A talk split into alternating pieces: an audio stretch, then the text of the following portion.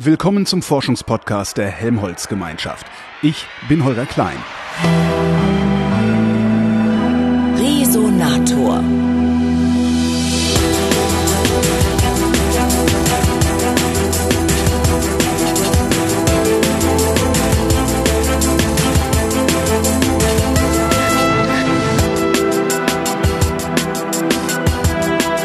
Markus Rex ist am Alfred-Wegener-Institut Leiter der Mosaik-Expedition. Das ist die größte Arktis-Expedition aller Zeiten und sie besteht daraus, dass der Forschungseisbrecher Polarstern sich im Eis einfrieren lässt, um dann ein Jahr lang mit dem Eis durch die Arktis zu driften.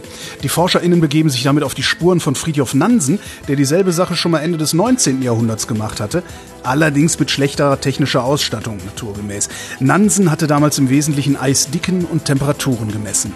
Und das ist jetzt schon ähm, eine wichtige Information für uns, weil wir in beiden Parametern, sowohl bei den Eisdicken als auch bei den Temperaturen, sehen, wie gewaltig sich die Arktis schon verändert hat. Ähm, wir haben auch automatische Bojen, die durch die Arktis driften, die auch simple Dinge wie Eisdicken und Temperaturen messen können, aber eben nicht die komplexen Klimaprozesse, die wir untersuchen wollen. Kommen wir gleich vielleicht nochmal zu. Ähm, aber schon von diesen Bojen wissen wir, dass es lange nicht mehr so kalt wird in der Zentralarktis, äh, wie die Temperaturen, die Nansen damals noch gemessen hat. Ähm, er hatte Temperaturen äh, um die minus 55 Grad mhm. teilweise im Winter. Äh, das kommt heute in der Arktis nicht mehr vor. Das Eis ist viel dünner geworden. Damit isoliert es auch schlechter den warmen Ozean von der saukalten Atmosphäre. Ähm, und wir äh, haben unten unsere, unser größtes Wärmereservoir, Ozean minus 1,5, minus 1,8 Grad Celsius, so dicht dran an der Oberfläche, weil das Eis dünner geworden ist, dass es gar nicht mehr geht, dort Temperaturen von minus 55 Grad zu bekommen. Wie viel haben wir da mittlerweile?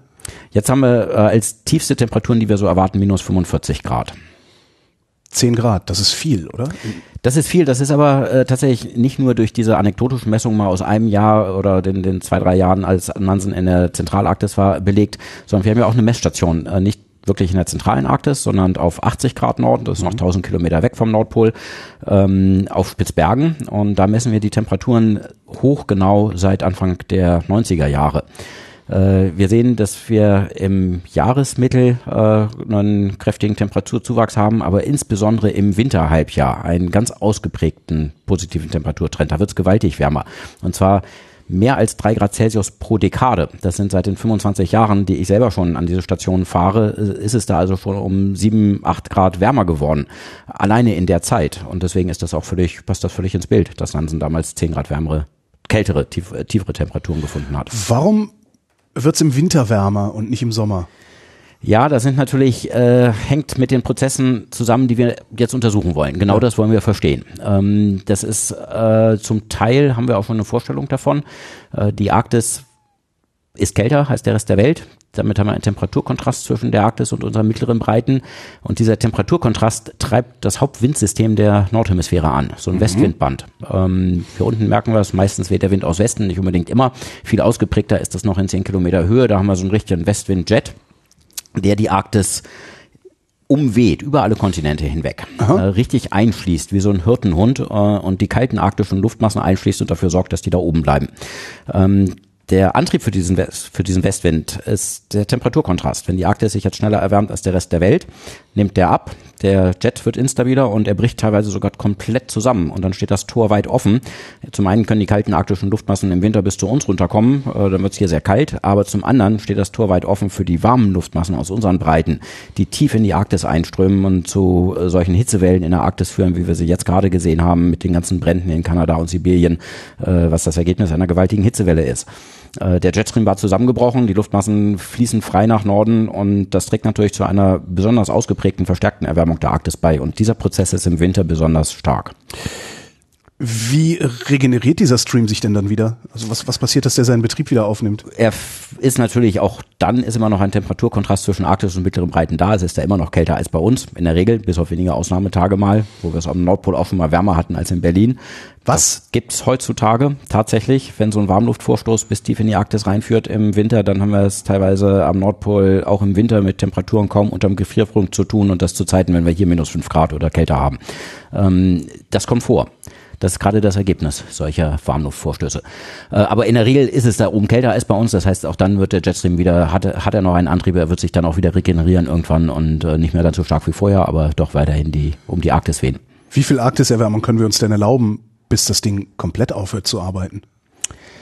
Ähm, wir können uns nicht eigentlich können wir uns keine große weitere Erwärmung erlauben, ohne dass wir größere Probleme bekommen durch diese Klimaerwärmung. Äh, wenn es weiter so geht mit der Erwärmung, wie wir es bisher sehen in der Vergangenheit, dann führt das dazu, dass wir im Sommer in, schon in wenigen Jahrzehnten, auf jeden Fall in der zweiten Hälfte des Jahrhunderts, irgendwann eine eisfreie Arktis bekommen würden. Dann haben wir da oben, wo bisher eine Eisschicht liegt, so wie man sich die Arktis vorstellt, wo man rumlaufen kann, haben wir eine offene Wasserfläche, einen offenen Ozean. Wenn Sie von oben auf die Erde gucken, sieht die ganz anders aus als mhm. bisher. Keine weiße Arktis, sondern ein dunkler, äh, offener Ozean. Äh, solche dramatischen Veränderungen stehen tatsächlich vor der Tür, wenn die Erwärmung so weiter voranschreitet, wie wir sie in der Vergangenheit gesehen haben haben. Da muss also jetzt auch was passieren, dass wir äh, die Erwärmung zum Stoppen bringen. Was bedeutet eine eisfreie Arktis für die Küsten? Oh, das bedeutet ganz viel. Das ist so weit außerhalb des Klimasystems, äh, das wir kennen, äh, dass wir es gar nicht so genau sagen können, was das alles bedeutet. Das bedeutet äh, komplette Umstellung im Energiehaushalt des Planeten. Wir haben dann da oben einen dunklen Ozean, der absorbiert mehr Sonnenlicht. Wir haben eine wärmere Oberfläche, die ganz andere thermische Ausstrahlungen macht. Ähm, wir verdunsten wahnsinnige Mengen an Wasserdampf. Da kommt viel mehr Wasserdampf in die Atmosphäre, was zu einem völligen Umstellen der arktischen Wolken führt. Äh, das Ökosystem ist nicht mehr von einer Eisschicht bedeckt, sondern direkt äh, im, im Sonnenlicht, kann viel mehr Sonnenlicht ernten. Algenwachstum, äh, Algenwachstum wird sich total anders verhalten als heutzutage. Das Ökosystem ist völlig unklar, wie das darauf reagieren würde. Ähm, die Veränderungen sind so dramatisch, dass wir sie gar nicht im Detail vorhersagen können. Das heißt, es reicht bei dieser ganzen Klimakrisendebatte ein Blick auf die Arktis um schon in nackte Panik zu verfallen. Und da haben wir den Permafrost noch nicht angeguckt. Ähm, Panik ist kein äh, guter Geisteszustand, um rational gute Entscheidungen zu treffen. Stimmt. Und das ist das, was wir im Moment machen müssen. Rational gute, fundierte, auf solider wissenschaftlicher Basis stehende Entscheidungen treffen. Ähm, aufkommende Panik sollten wir also bekämpfen. Schön ist es tatsächlich nicht in der Arktis. Reicht ein Blick aus dem Fenster, um den Klimawandel zu sehen. Als ich angefangen habe, in die Arktis zu reisen, Anfang der 90er Jahre, immer an unsere Forschungsstation im Winter, gab es da im Winter nur Schnee und Eis. Äh, weiß glitzernde Schneekristalle und blaue Eisberge eingefroren im Fjord. Äh, wie man sich die Arktis so vorstellt. Ähm, wenn ich da heute hinfahre, plätschert mir das flüssige Wasser vor den Füßen rum. Die Station steht an einem Fjordufer. Das wusste wussten wir damals aus Karten, aber sehen konnten wir den nicht. Der war zugefroren, der ist mal mit ja. Skiern und Skidos drüber gefahren. Äh, die Landschaft war offen, man konnte überall hinfahren. Wenn ich jetzt da hinkomme, der Fjord ist seit dem ganzen Jahrzehnt gar nicht mehr zugefroren äh, und wir fahren jetzt mit Booten da lang, wo wir früher mit Skiern und Skidos lang gefahren sind. Ein Blick aus dem Fenster reicht, um die Veränderung zu sehen. Rechnen Sie damit, dass wir es irgendwie in den Griff kriegen? Also, dass wir es schaffen, die Arktis vereist zu halten? Ähm, ich würde sagen, im letzten Jahr ist ganz, ganz viel passiert. Äh, die, das Zeitfenster war noch nie so gut wie im Moment, um voranzukommen mit äh, jetzt guten Maßnahmen, unseren CO2-Ausstoß zu reduzieren. Und zwar drastisch zu reduzieren. Und das ist ja das, was wir machen müssen. Nichts anderes hilft, wenn wir die Klimaerwärmung zurückdrängen wollen und äh, die weitere Erwärmung nicht mehr ganz so schlimm ausfallen lassen wollen. Ähm, im Moment haben wir eine Situation, und ich glaube, die ist zum großen Teil im letzten Jahr entstanden, als so viel Aufmerksamkeit für das Thema jetzt auch in der breiten Bevölkerung angekommen ist, dass, glaube ich, wenn Sie die Menschen auf der Straße fragen, hey, sind Sie der Meinung, dass wir mehr gegen den Klimawandel tun müssen? Dann kriegen Sie vermutlich mehrheitlich die Antwort ja. Dieses Jahr sind trotzdem so viele geflogen wie noch nie. Ja, da kommen wir zu dem zweiten äh, Aspekt von dem Ganzen. Wenn Sie irgendeine Maßnahme fragen, sind Sie der Meinung, ja. dass wir das und das machen sollten, um den Klimawandel zu bekämpfen, da kriegen Sie für keine dieser Maßnahmen eine Mehrheit. Und das ist die, das große Problem, die große Herausforderung, vor dem wir im Moment stehen. Die, die Menschen sind, glaube ich, inzwischen überzeugt, wir müssen was tun, aber was wir tun sollen, darüber gibt es eine große Uneinigkeit. Nun wir haben ja schon eine Menge erreicht. Im letzten Jahr, glaube ich, ist diese Mehrheit für wir müssen was tun erreicht worden. Wir müssen die nächsten ganz wenigen Jahre, denn viel Zeit haben wir nicht mehr, nutzen, um uns darauf als in einem gesellschaftlichen Prozess darauf zu verständigen, was wir tun müssen und dafür auch die Mehrheiten zu bekommen, denn das geht in einer Demokratie nur mit der Mehrheit der Bevölkerung. Aber was wir tun müssen, ist doch eigentlich klar, oder? Ich, da, da brauchen wir doch nur mal Leute wie Sie zu fragen. CO2-Ausstoß ja. minimieren. Aber wie und wo wollen wir das machen? Wollen wir das äh, im Wesentlichen beim Heizen machen, im Wesentlichen bei der Stromerzeugung, im Wesentlichen beim Individualverkehr? Äh, sollen wir das Fliegen also wenn ich mir das alles so angucke, würde ich sagen, ja, überall, weil äh, einzelne Sektoren reichen gar nicht. Da, da sind Sie genau da, wo ich auch denke. Wir müssen völlig sektorenübergreifend denken. Die Tonne CO2, die freigesetzt wird, der ist das völlig egal und dem Klima ist das völlig egal, aus, ob die aus dem Autoauspuff oder aus dem Schornstein eines Kohlekraftwerks kommt oder aus, ob die aus einer Wohnungsheizung kommt.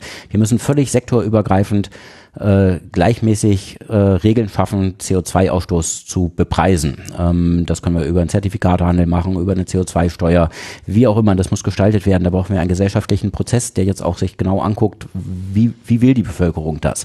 Das muss sozial ausgewogen gestaltet werden. Die das heißt, dass die Einnahmen daraus auch der Bevölkerung wieder zurückerstattet werden. Und äh, ich denke, Konzepte, das pro Kopf der Bevölkerung zurückzuerstatten, sind recht gut, weil wir dann ähm, eine soziale Ausgewogenheit haben. Äh, mhm. Äh, Leute mit geringem Einkommen oder äh, haben in der Regel auch einen geringeren CO2-Fußabdruck, die würden aber aus dem Aufkommen so einer Steuer sogar mehr rauskriegen, als sie einzahlen über die Verteuerung der Energiepreise.